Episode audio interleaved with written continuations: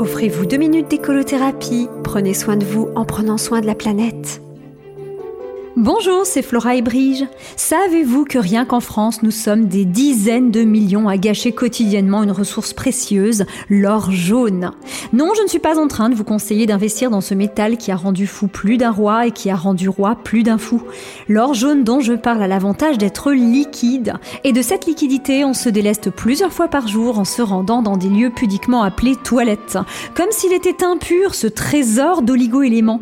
Non, n'ayez crainte, je ne vais pas vous conseiller de le boire, mais plutôt de l'offrir. L'offrir à ceux et seulement ceux qui sauront l'apprécier à sa juste valeur. J'ai nommé vos amis les plus gourmands du jardin, vos pieds de tomates, vos fraisiers, vos cucurbitacées et autres framboisiers.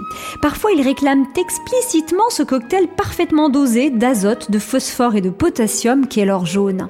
Ils le font par un mimétisme assez parlant, si je puis dire, le jaunissement de leurs feuilles. Le message est clair, du jaune pour de l'or jaune et en moins de deux jours, les feuilles se remettent au vert. J'ai personnellement testé sur des boutures de groseilliers parce que je discute avec mes plantes. Ces codes secrets sont à l'image de la récolte d'or jaune, qui reste une pratique occulte et souvent même jusqu'aux yeux de ses propres amis et de sa famille. Euh, d'ailleurs, surtout hein, des amis et de la famille. Vous vous voyez dire à votre tante en train de s'extasier sur la saveur et la subtilité incomparable de vos fraises.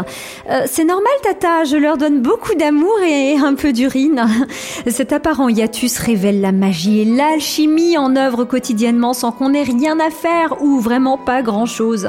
Magie, alchimie, sorcellerie, diront certains. Alors si je vous disais que de manière tout aussi secrète, des milliers de sorcières à travers tout le pays récoltent une autre ressource plus précieuse encore que l'or jaune elle pratique ce rituel à chaque lune. Vous avez deviné? Ce trésor s'appelle l'or rouge.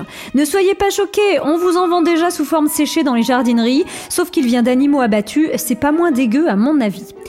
Pouh, heureusement qu'il est interdit d'allumer des feux, hein. comme ça je prends beaucoup moins de risques qu'au Moyen Âge en vous révélant tout ça. En tout cas, or jaune, or rouge ou les deux, chacun sa formule secrète. L'or rouge est certes réservé aux femmes, et pour l'or jaune, messieurs, vous n'avez aucune excuse pour ne pas le déverser là où il sera le plus utile.